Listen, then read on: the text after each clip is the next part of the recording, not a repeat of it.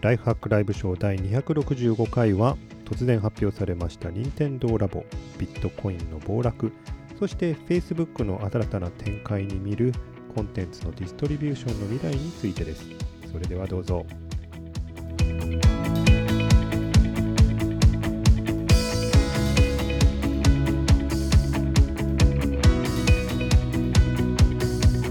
ライフハックライブショー第265回ライハッキー JP の堀です。先週は、えー、お休みになりまして失礼いたしました。ツイッターをご覧の方はね、あの、豚組でいきなり特別ライブやってたのをご覧いただけたかもしれませんけど、あの、えー、先週はですね、えー、おじ旅の皆様、おじ旅というと、えー、ネタフルの小暮さんや、えー、そこら中の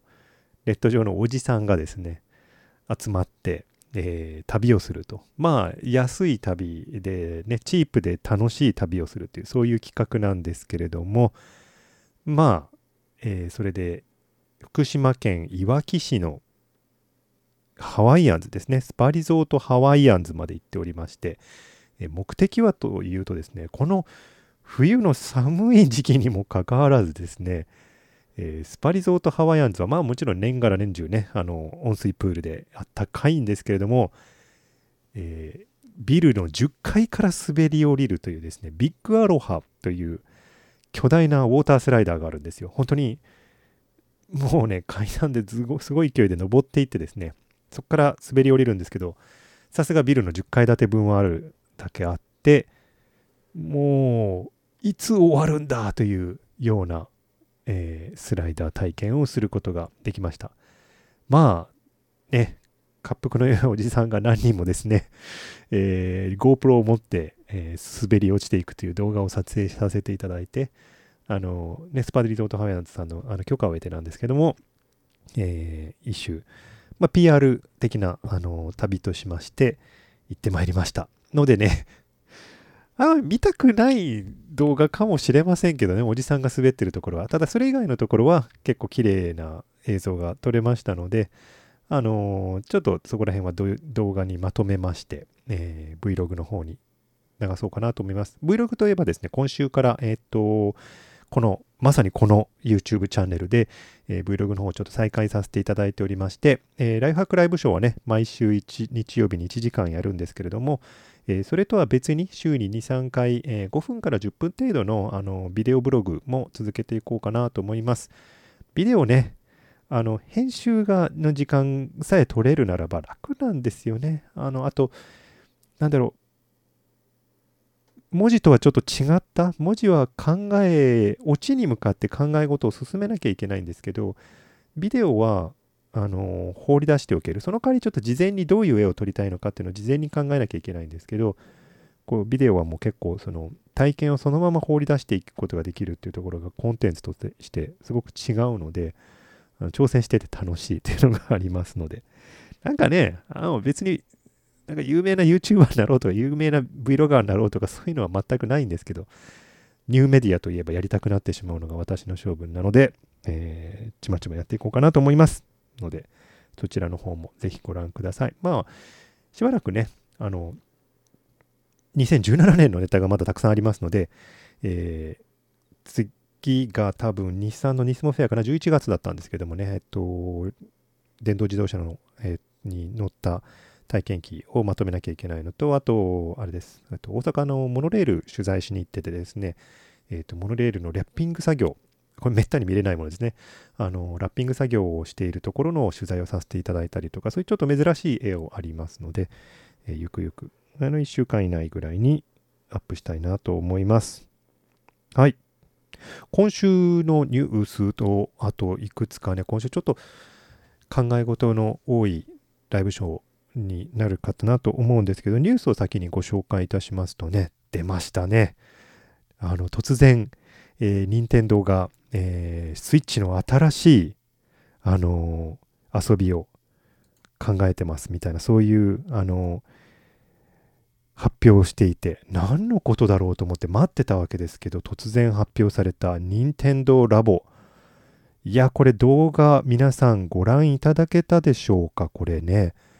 ぜひご覧になってない方は一度見ることをお勧めしますが、こうね、謎の涙がね、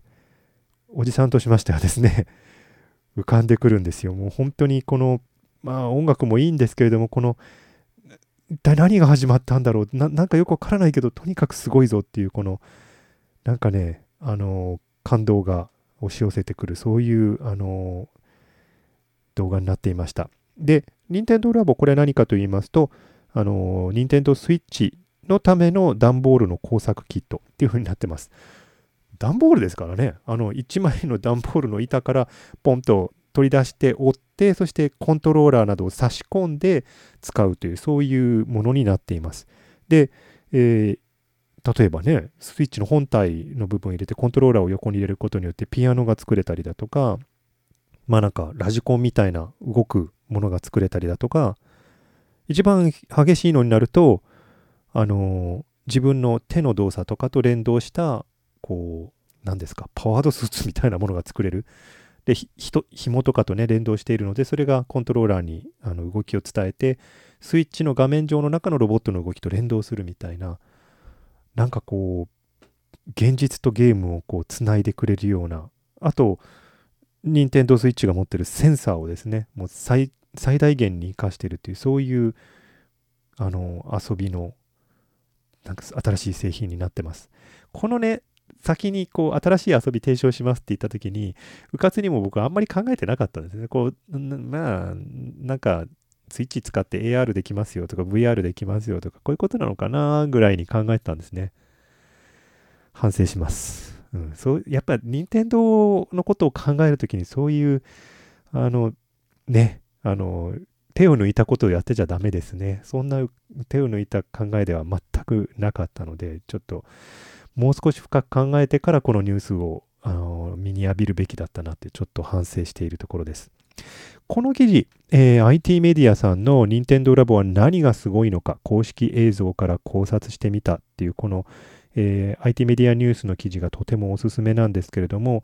えー、スイッチの秘めていた機能をフルに引き出している製品なのではないかということをこの動画から、あのー、推測しています。実際、あの秘めていた機能っていうのは何かというと、あれですね、この段ボールで作ってるのがピアノ、釣り竿、バイク、おうち、リモコンカーってあるんですけども、このリモコンカーですね、あのコントローラーを差し込んで段ボールがビューって動くのは、これ、スイッチが持っている HD 振動まあ、ワンツースイッチとか、あのー、ああいったゲームでは使用されていたんですけれども、ちょっとスペック高すぎるんじゃないのかっていうこのコントローラーについた振動機能ですね。あのー、振動によって、なんかこう、非常に立体的な感触が伝わってくるわけですよね。手になんかこう、本当に手の中で物が転がってるような感覚がしたりとか、そういう機能なんですけれども、この HD 振動機能をどうやら利用して、振動だけでリモコンを動かすという離れ技をやってのけてるみたいです。だからこれ今までゲームとして使うにはハイスペックすぎるんじゃないのっていうこうみんなが思っていた技術をまさかの形でこうやってリアルに転用すると振動を使って物を動かすということをしているわけですね。もう一つはこれ、えー、ピアノのところに組み込まれているこれね鍵盤をしたのが一体どうやって伝わってるのか動画見た時にはこれ何がどうなってるのって思ったんですけどもおそらくこれはモーション IR カメラですね。えっと、ジョイコンの右の方にあの組み込まれているカメラが赤外線を照射して反射したものをカメラが捉えて映像化するってこういう技術ですけど、何のために使うんだよと、このハイスペックな機能がと。な今までね、あまり使われてなかったわけなんですよね。で、これがおそらく、えー、利用されてると。なので、この記事の本当一番いいところは一番最後のところに、あの、いあのもうすでに亡くなられたゲームボーイの生みの親の、えー、任天堂の開発者の横井氏の言葉を引用して、まあ、任天堂の遺伝子として、枯れた技術の水平思考っていうものがあって、まさにそれを今回も実現したんじゃないのかと、そういうふうにあのこの記事はまとめてます。枯れた技術の水平思考ってことは、あの何も最先端の新しい技術を開発するんじゃなくてもう十分にあの知れ渡っていてそのデメリットもよく分かっている技術をあえて別の使い方にするとあの IR カメラなんてね、よくあの知られてる技術なんだけれどもこ、れまでとは違う形で活用することによって、遊びとして転用するっていう、いかにも任天堂らしい考え方ですよね。うん、それがあの実現してるのがこの任天堂ラボなんじゃないのかという、そういう指摘をしていて、ななるほど鋭いなと、この記事はなかなかいいなというふうに思いました。それだけじゃなくてね、段ボールですよ 組み立てることできるんですからね。で、これまだ始まりに過ぎなくて、これから一体何作れるんだろうって、これもちろん自作もしたくなるわけですよね。これ API みたいな、SDK みたいなものが出てきたら、作りたくなりますよね。これで何作れるんだということになりますから、あのー、ぜひ何かやらせてくださいという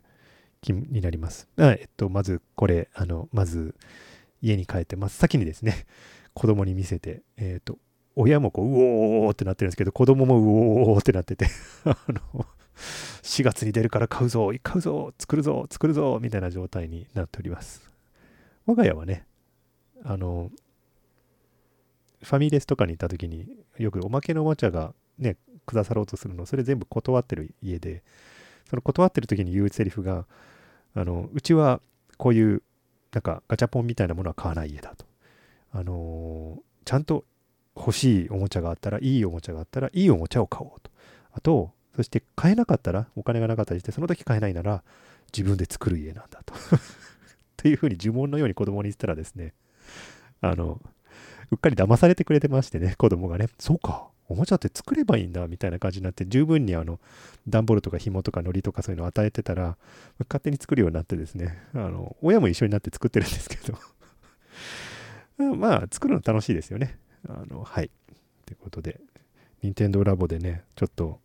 もう一歩上の作り方ができるといいなと思います。もうそろそろね、レゴのマインドストームみたいなものも子供にやらせてみようかと思ってたところですからね。渡りに触れた。やろう。ねえコメントでもね、ぜひ API 公開してほしい。うん。なんかできそうですよね。だって十分今だって ARMS みたいなゲームできるわけですから、ああいうのと、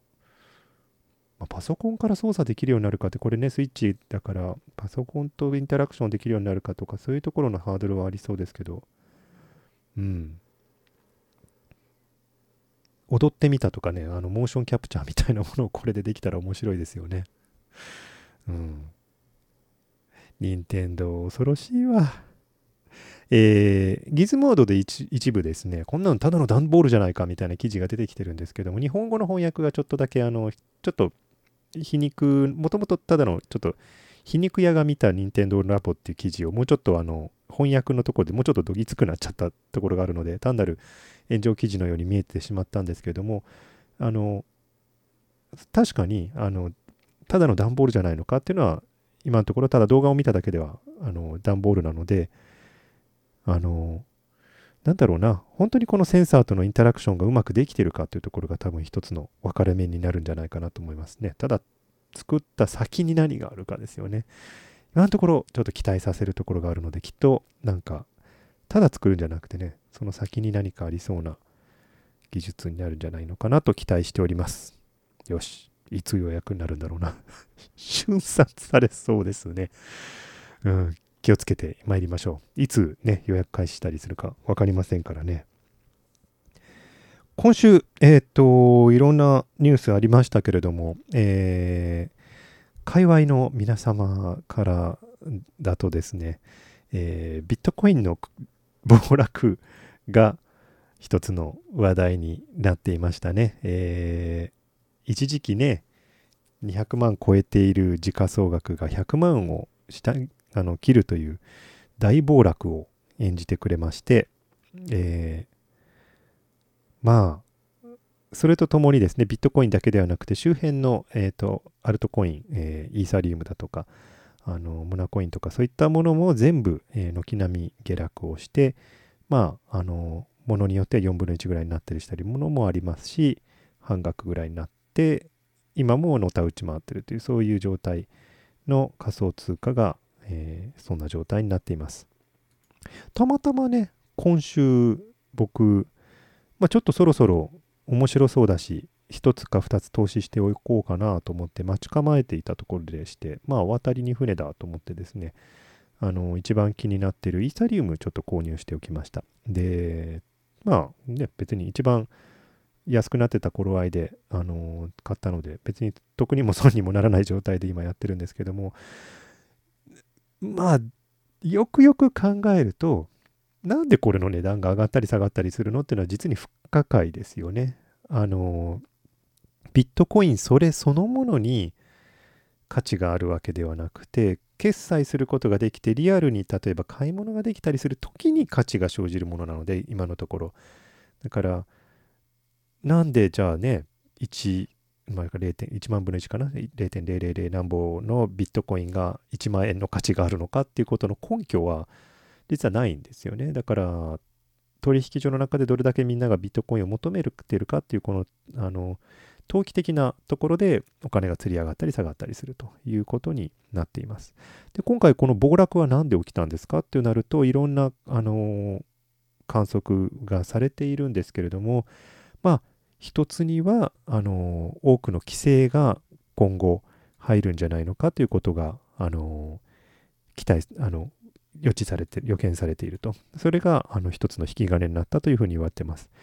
えー、Verge のこの記事ですね、This week's Bitcoin crash was all about fraud and regulation っていうのがあって、実際のところはよくわからないんですけれども、まあ、詐欺と規制、この2つが1つ重くのしかかってるんじゃないのかというふうに言われてます。2017年はね、ビットコインそれ自身のこの分岐がどうなるかというか、そういったことで、ビットコインそれ自身の安定性みたいなことが取り沙汰されたんですけれども、それでね、暴落したりなんかしてましたけれども、今回のこれは、どちらかというと、あの、ビットコインそれ自身が、あの、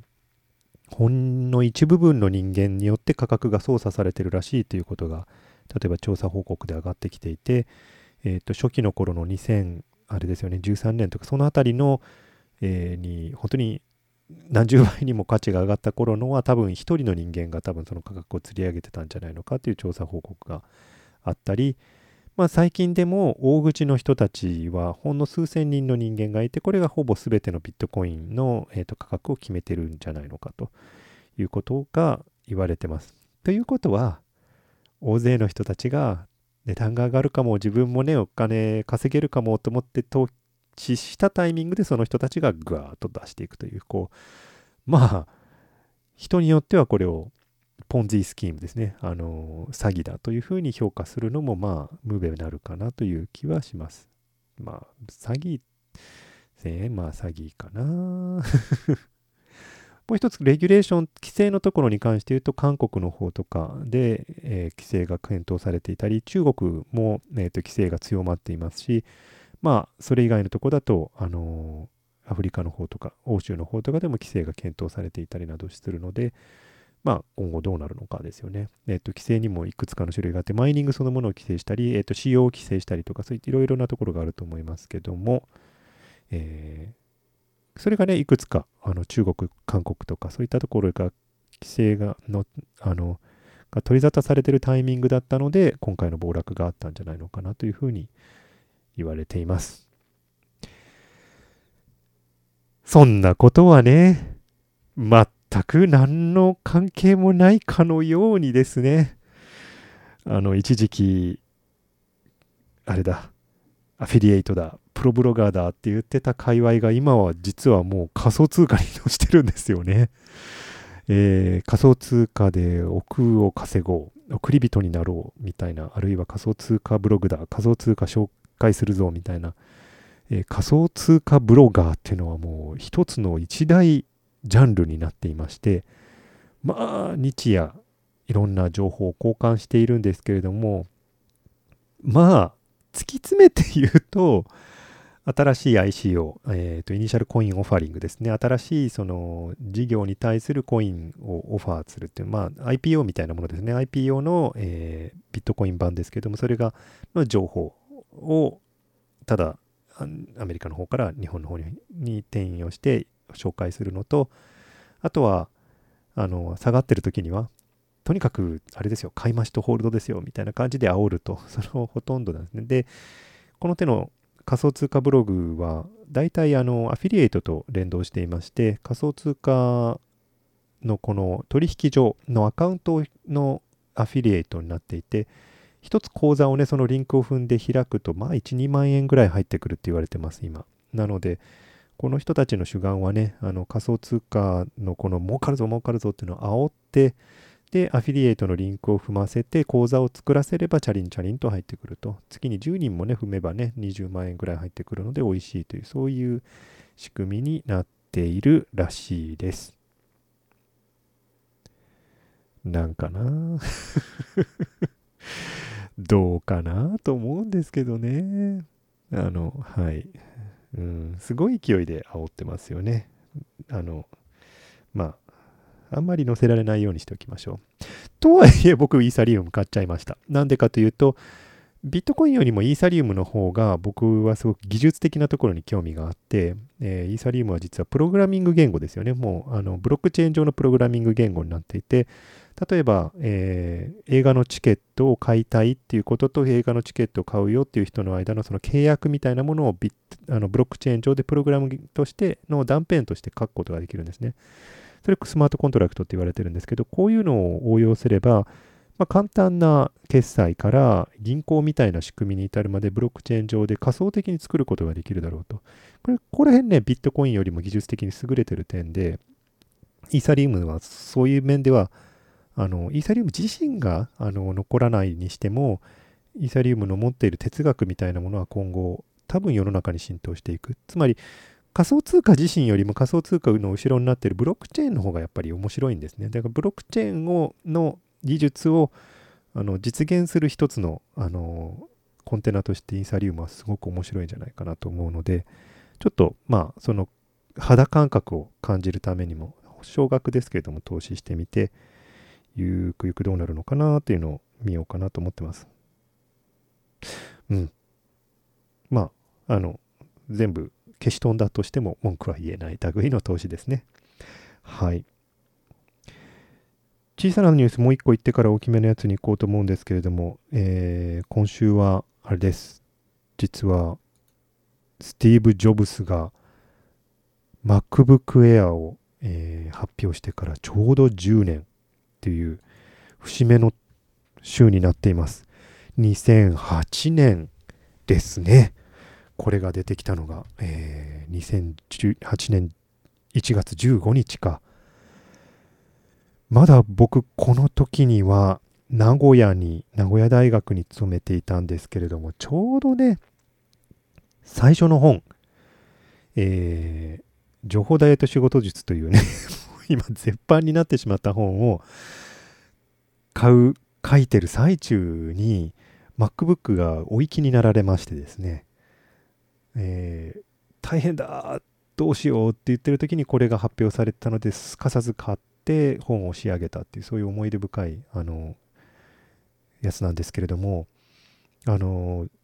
今でも衝撃的でしたよね。あのマニラ封筒の中からこうスーッと封筒の中からラップトップが出てくるっていうこのあれはもういやジョブスのあのプレゼンの中でも本当にあのトップに2か3くらいの、ね、トップは iPhone のあれだとするならば2番目か3番目ぐらいになるような本当に思い出深いキーノートでしたけど MacBook Air が出て以来、えっと、ノートパソコンの形状ってやっぱり本当に変わったんですね。それまでは、えー、CD ロムドライブを入れなきゃいけないとか、後ろのあのいくつかのね、あの端子をつけなきゃいけないっていうふうに、こう結構軽量なんだけれども、機能はえデスクトップパソコンに寄せる形でデザインされていました。だからデスクトップパソコンと同じことができなければもうそもそもいけないっていうそういう概念に近かったんですよね。それをこう全部のポートとか CD ロムドライブも全部放り出してもうパソコンだけにしてしまえばいいと。で、使うときだけこの外部で入れればいいんだよという。そして、あのー、すごかったのが、あのー、あれですよね。えっと、イーサネットポートさえもない。だからワイヤレスがこう、あの、前提になってると。イーサネットないなんてどうすればいいんだみたいなことを当時なんか、今では信じられませんけどね。でも当時は言っていたってことを思い出すと、いや、本当に先進的だったんだなと。あの、こういうのをね、捨てるタイミングっていうのが本当にジョブズっていうのはすごかったんだなと。あの、機能を盛るタイミングじゃなくて、もう CD-ROM ドライブいらないでしょとか、このイーサネットいらないでしょっていうふうにこう捨てていくタイミングがすごかったんだなってことを改めて思います。でね、10年経ってみると、えー、どうなったんだろうというと、MacBook Air 未だにあるわけですよねで。しかも MacBook Air よりも、今の現行の MacBook の方が軽かったりして、えっと、使いやすかったりするので、あの、遺伝子はすごく残ってるんだけど、まあなんかそれ以降、えっと、ちょっと停滞してる感じもあって、どうなんでしょうね。ちょうど今ね、あの、USB-C とかの移行のタイミングでもあるので、あの、せめて SD カードスロットちゃんともうちょっと入れようとかね、あの、いろいろな文句が出始めてるところでもありますけど、あるいはね、新しい MacBook Pro にもいろいろ文句が出てるので、さあ、ちょっと今年は期待できそうにないんですけど、来年あたり、だから2019年あたりに、次のラップトップの多分大きな分かれ目が来るんじゃないのかな。ラップトップが本当になくなるか、もうそれでタブレットに行っちゃうか、そこら辺の分かれ目が来てるんじゃないのかなという気がします。はい。10年、ちょっと懐かしくなっちゃいました。なんて言ってですね、うん、新しい Mac MacBook を注文してしまいましたあの、MacBook Pro でいいかなと思ってたんですけど、あの、ちょっと最近研究の方が、あの、いろんなとこでやんなきゃいけないタイミングが出てきて、もう MacBook Pro 15インチを持ち歩くのはもうごめんだと。もうごめんだと思いまして、もうついに、えー、Mac、普通の MacBook の方ですね、プロじゃない方の MacBook を注文してしまいました。はい、来るの楽しみです。えっと、iMac がありますから、で、研究所にも iMac があるので、もう本当に、あの MacBook の方は、本当にほとんど最低限の、あのただ、えっと、2年か3年ぐらいは戦える程度のスペックとメモリだけは持たせて、えー、SSD なんかは512も積まずに256で済ませて、ちょっと安めに抑えるという、そういう感じにしてます。ただ、タブレット以上の、今僕がタブレットではできない、えー、科学技術計算とかですよね、そういうのをやらせるために、えー、と買ったようなところがあります。さあ、どうなるんでしょうかね。どう使いこなそうか、ちょっと楽しみです。今週のメインテーマに行こうかと思います。えー、今週っていうか、ずいぶん前になっちゃうんですけれども、先週お休みだったので、えー、とこれを紹介し損ねたんですけれども、1月の5日、本当にもう三が日終わってちょっとの頃なんですけれども、1月の5日に、えー、Facebook の、えー、CEO のマーク・ザッカーバーグが、あのー、今年の目標、今年の目標、まあ彼ね、毎年、あのー、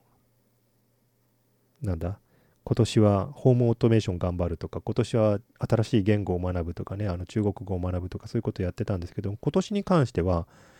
えー、そういう自分の個人的な目標はやらずに、えー、Facebook を直すというのを目標に立てていました。えー、Facebook をあのフィックスするっていうのは一体どういうことなのかというと、あのフェス彼自身のね、あの、これ1月5日の、えっと、投稿なんかに書いてあるんですけれども、あの、Facebook が立ち上がった頃、あの、の、えっと、2009年ぐらいの頃っていうのは、なんかこう、まだ、あの、なんかこう、毎回、毎日毎日がこう、戦いだったと。非常にあの、会社としてまだプロフィットを出してなかったので、利益が出てなかったので、本当にあの会社が潰れるかどうかということで、毎日ネクタイをして 会社に行ってたっていうんですね、ザッカーバーグが。で、今、今年はその2009年ぐらいの頃とすごく似ているっていうふうに彼は言います。また、Facebook の置かれてる状況が、すごくその分かれ道に入りつつあるんじゃないのかなという、そういうことを言ってるんですね。で、当然これはあの去年の大統領選挙とかに伴うロシアからのねプロパガンダにものすごい勢いでさらされて Facebook がこのなんか楽しい場所ではなくて言論の戦いのなんか最前線に引きずり出されてでいろんな形で非難も受けるし社会にとって Facebook が良くないんじゃないのかと悪なんじゃないのかというようなことまで言われ始めてザッカーバーグはねそういうのを気にするわけですね。娘さんにとって Facebook ってのが良い会社だったねってお父さんの作ったものは良かったねっていうふうに言ってもらえるようにしたいっていうふうにこの投稿でも言っていてでそのために、えー、Facebook を変えていくとそういうことを宣言しています。その変えるっていうのがねあのー、な何なんでしょうかっていうふうにあの、こう見ているとに、えー、1月11日に出てきたこの話なんですけれどもあの Facebook はこれから、えー、ニュースフィードにおける普通のこのメディアとかが投稿している投稿数を減らしますよという宣言をしています。えー、ニュースフィードをもうちょっと意味のある投稿が多くなるように、つまり友達とか家族との間でコメントとかインタラクションがするような楽しさをあのもっと増やすようなそういう投稿を増やしましょうというふうにアルゴリズムをこれから変えますよっていうふうに宣言しています。いや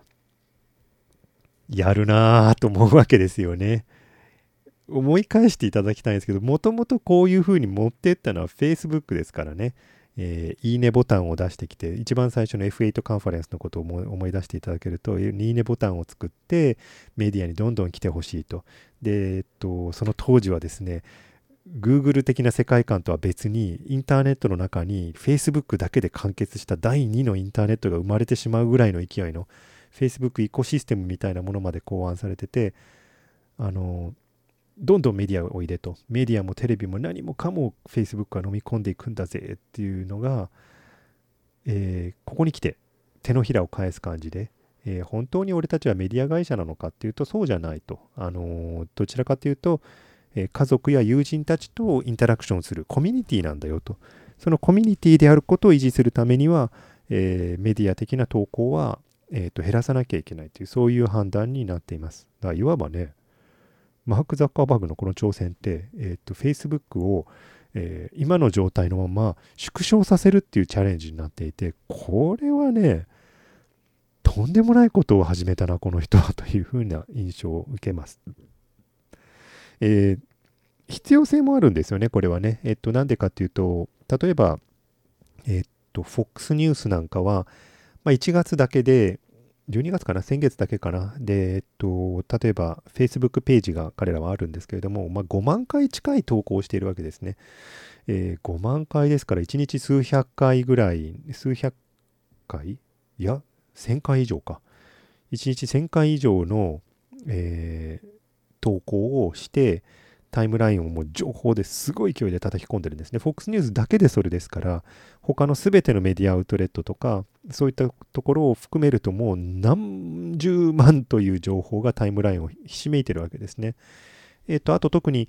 えー、この手のメディアからもうちょっと人間同士のインタラクションとか、もうちょっとエンゲージメントの深いものへとピボットしましょうみたいな話はもう2年ぐらい前にもあったので、その時からメディアは文字投稿から動画にシフトしてました。実際2017年は動画にピボットっていうのは本当にもう あまりにたくさんのメディアが言い始めたので冗談になってたぐらいですね。メディアピボットってあの動画ピボットなんていうふうに言ってたんですけど、えー、っと、それもちょっと同行し始めたと。もうほとんどスパム状態で Facebook に何もかも突っ込まれるので、それをみんないいねした企業からのその量の情報がそのまんま我々のタイムライン流れると全部広告とかあのメディアだらけになっちゃうんですね。そうすると友達とのインタラクションが薄まってしまうと。なので、あの、なるべく友達とか家族とか自分、Facebook を使ってて楽しい投稿が上に上がるようにしますよと。その代わりメディアのものはどんどん下がりますよという、そういう宣言をしています。ね。これによって Facebook を使う時間は減るかもしれないが、使った時の喜びは増えるんじゃないのかということを言ってるんですけれども、どうなるんでしょうか。もう一つ Facebook がやろうとしていることの一つに、あの、フェイクニュースを減らすために、第三者の、えー、組織とかを入れて、で、フェイクニュースを診断してもらってたんですけども、これが結構うまくいってないらしくて、えー、ユーザーにも直接聞きましょうと。ユーザーに、例えば今表示されたメディアは信頼がおけますかっていうことをサーベイすることによって、このインプットをどんどんどんどんと取り込んでいってタイムラインを制御するという、そういうことを考えているそうです。えー、Facebook is going to start surveying user to determine trustworthy news sources ってこれ、バージのここあの記事になってますけど、あの、ユーザー自身に今のメディア良かった、悪かった、信頼してる、信頼してないっていうふうに聞くという、そういう形になってます。なんかまるで YouTube のあれですよね あの、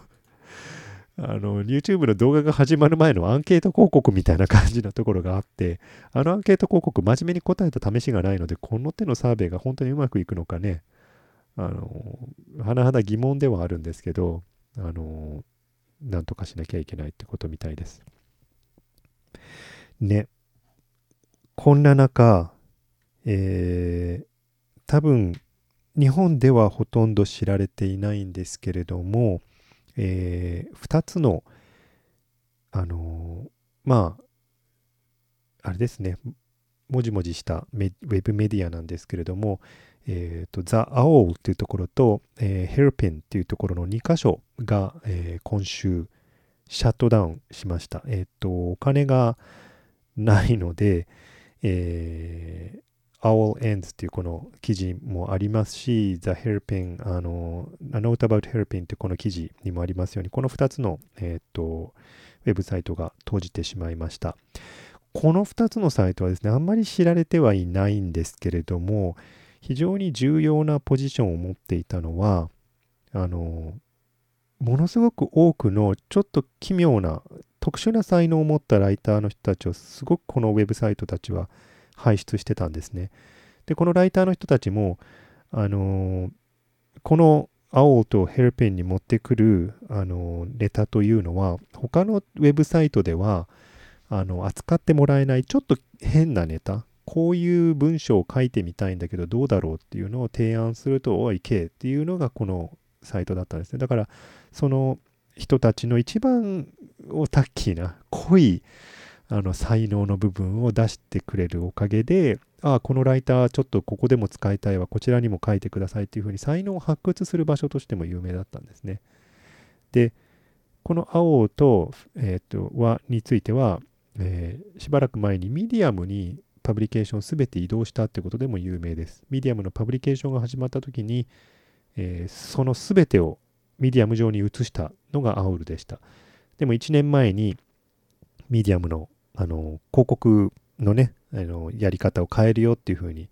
イヴァンが言った時にアウルはワードプレスにまた戻ってたんですね。だからこういうちょっとこうすったもんだが多分打撃にもなったとは思うんですけども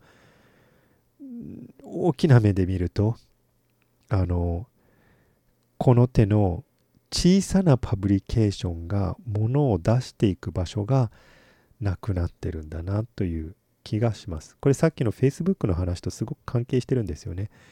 大手のメディアで大手のそのスパム的なメディアこうすごく声のでかいですね今日は政治がこうだったとか今日は世の中でこんなひどいことがあったってことをもう何千何万回も投稿できるサイトはそれでもね物量作戦でなんとかなるのかもしれませんけどこのような非常にあの時間のかかるえっ、ー、と、本当声なき声のような、あの、メディアを作っている人々にとっては、あの、どうやって生き残るのかっていうのが非常に難しい時代になっています。でね、このヘアピンの一番最後の、えー、記事がなかなかね、ハートブレイキングっていうか、その心痛くなるんですけど、Please do accept weird pitches. Weird pitches っていうのは、あの変なピッチですね。変な提案。変な提案をぜひ受け入れてくださいっていう、そういうタイトルの記事になってます。なんどういうことかというと、うちのこのヘアピンでは、こういう変な提案、変な、こんな変な記事を書きたいんだけどっていうような提案をどんどん受け入れてましたと。で、他のウェブサイトでそんなことできるとはあまり期待してませんけど、でも、我々は閉じてしまいますし、是が非でも、あの、他の人たちのこのね、あの、才能とかを生かしていくためにも、他のウェブサイトやっててちょっと予算がある人は、ぜひライターの人とかがこんな変な提案があるんだけど、こんな変な記事があるんだけど、こんな変なアイディアがあるんだけど、書いていいって言った時には、ぜひ書かせてあげてと。あの、原稿料安くてもいいし、あの、ちょっとしたクオリティをね、あのさえ担保できるならば、発行させてあげましょうよと。そうすることで、このネットという場所、こういう言論の場所が、あのちょっとでも楽しくなるし、あのそういう才能とかが生きていける道が残るんだからっていうふうにこのちょっとお願いをしているっていう投稿で終わっています。ね。これねあのものすごく心が 痛くなるあの文章だったりします。今週ねあのもう先週になるのか、えっ、と、ミディアム、同じくミディアムで、えっ、と、実は、あの、ちっちゃな記事を書きまして、死に続けるブログとどこに書けばいいのか問題っていう、この記事を書いたところ、結構反響があったんですけれども、けあの、この話は何かというと、あの、もういろんなとこで書いたので、あんまり長くは繰り返しませんが、要は、あの、昔はブログを書いたら RSS が読者のもとへ、あるいは他のところに運んでくれてたので、ディストリビューションの部分は、この記事とかがどこに行くのかっていう、この、あの、拡散の部分は、割と我々が握ってたんですね。書き手の側が。けど今では、えー、ミディアムに書くのであれ、えー、ハテナブログに書くのであれ、ノートに書くのであれ、なんかこう、そういうプラットフォームの上で書かなきゃいけないので、書くところからディストリビューションとあのディスカバリーの部分が全部もうプラットフォームの側に握られちゃってるんですね。なので、そうすると、それぞれのプラットフォームがサイロと化しちゃって、外に PV を漏らさないために、結局、一つ一つがバブルになってしまうと。そうすると、ミディアムはミディアムの中で機能しますし、ツイッターの中ではツイッターの中から出ないように、ね、ツイッター社は頑張りますし、一つ一つの情報がこうだんだん分裂化していくと。そうすると、例えば僕の書いたものを追うためだけでも、あの僕は Facebook にも Twitter にもいろんなとこにも書くから、お前が書いてるものを全部置いたいと思ったらどうすればいいんだっていう感じになるわけですね。こう、どんどんと分裂化していくと。あるいは、僕がミディアムで書いたものを Twitter の人は発見できないし、Twitter で書いたものを Facebook で読んでる人は発見できないしっていうことで、こう、僕が書いたものと読む人の間のにハードルが増えちゃってる状態なんですね。これは本当にディストリビューションが私の手にはもうない。だからちょっと手を離れてしまったがために起こることで、ブログなんてね、好きに書けばいいじゃないか、好きなことを好きに書けばいいじゃないかっていうふうによく言われるんですけど、でも、誰かに読んでもらうことを期待して書いてはいるわけですよね、大体の人がね。誰も読まないと思って書いてはいないはずなんですよ。本当に誰も読まないと思ってるんだったら日記に書くはずなんですよ。でも誰かが読むはずと思うからネットにポストしてるわけなんですけど、もしかしたら本当に誰も読まないじ、ね、あるいは誰かが読んでくれるためにはプラットフォームに対するインセンティブを払わなきゃいけないような時代が来つつあるのかなっていうのが怖いですね。少なくとも PV を促進したりクリックをどんどん増やすような強い刺激はこれまで通り安泰でしょうけどこういうね weird pitches っていうこの変な提案変な記事どこに持っていけばいいんでしょうねという問題は2018年どんどん強くなっていくんじゃないのかなとそれを結構危惧してありしています。私に関して言えばですね実はこのミディアムのページ実はこれパブリケーションになっていまして、目掘りのログになってます。まだそんなに増えてないんですけど、実はですね、地味にここに あの、1週間に1回ぐらい、ライフハッキング JP で書いたものはこれだよとか、外の朝日新聞で書いた記事ここにあるよとか、あの、なんかこう、まとめていこうかなと思って、ここを見れば、大体活動記録が全部残ってるのは、なんかこんなことやってるのね、はいはいっていう感じでをフォローしてもらえるというようなまとめ方をしようかなと思ってます。完璧にはできないでしょうけど、なんか一箇所になんかあの自分の活動が全部ね、ログとして残ってると、まあ他のね、全然知らない人から見たら追いやすいんじゃないのかなというふうに思ってます。あとこの話、あの、文字の話ばっかりしてましたけれども実はメディアを超えてもあって文字のメディアに対して動画はどうなのとか動画の中でもあの Vlog 的なものと今までの YouTuber 的なものとの間のね差があったりとかポッドキャストはどうなのとか本当にこうどこに何を書くか問題っていうのはどこに何の媒体で何をするどんなコンテンツを落とすのかっていうそういう問題でもあるんですよね本当はね。あの例えばニュースレター一つとってもニュースレターなんてね誰が読むんだよみたいな話になってくるわけでニュースレターには今度何を書けばいいんだよとブログでいいじゃないかとかここがこうあのいろんな悩みを生み出したりしています。未だにちょっと答えが見えないところではあります。うん。まあ、ちょっと答えが見えたらニュースレターを変あの再開したいと思うんですけどまずは Vlog から再開してえー、ちまちまとやっていければなというふうに思ってます。うん。考えすぎかな？ちょっと先読みしすぎなのかもしれないね、僕はね 先読みしすぎて思い悩むというね。でも、必ずこういうのって2、3年後来るんで、だからちょっと先に悩んどいたらいいんじゃないのかなと思って、いつもこういうことを考えて、書いてっていうふうにやって、考えすぎだっていうふうにいつも言われている僕だったりします考えすぎなだけだったらいいんですけどね。はい。うん。はい。ということで、今週はこれまでにしておきましょう。来週また、え、あの、いろいろあると思いますので、えっ、ー、と、一つだけ告知しておきますとですね、えっ、ー、と、実は明日、明日月曜日、東京にいらっしゃる方しか来れないと思うんですけれども、えー、デジタルハリウッド大学院で、えー、英語に関する、えー、イベントを行う予定です。えー、今年こそ英語で映画、小説を楽しむ近道を見つけるセミナーというそういうセミナーになっていまして、えー、他の2人の方と共に登壇するんですけれども何かというと英語をで映画小説を楽しむ。で英語をそれでもっと強めたいというそういう人に向けてのヒントになるような話をしようかというそういうところになってます。実はね僕ねアメリカの高校を卒業しているとはいえ、アメリカの高校の頃は本当に英語できなかったんですよ。何 ?SAT スコア？800点中200点台ぐらい、なんかこう壊滅的なね、成績で、数学は満点なのに、英語は、ま、壊滅的で、なんかもう本当に、あの、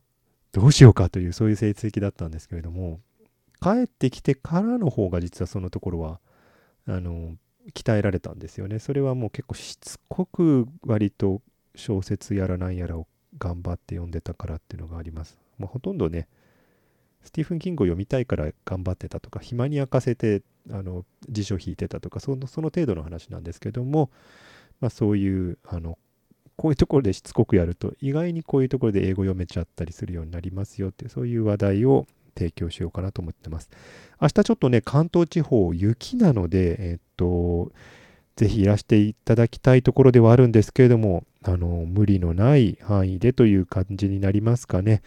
あんまりひどいと交通機関とかも止まりそうなので、ぜひ安全な範囲でいらしていただければなと思います。僕も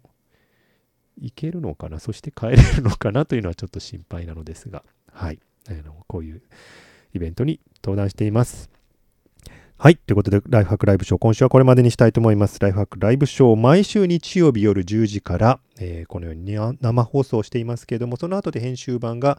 YouTube に上がって、えー、音声版が、えーと、ポッドビーンズの方にも上がりますので、そちらの方もぜひ購読してください。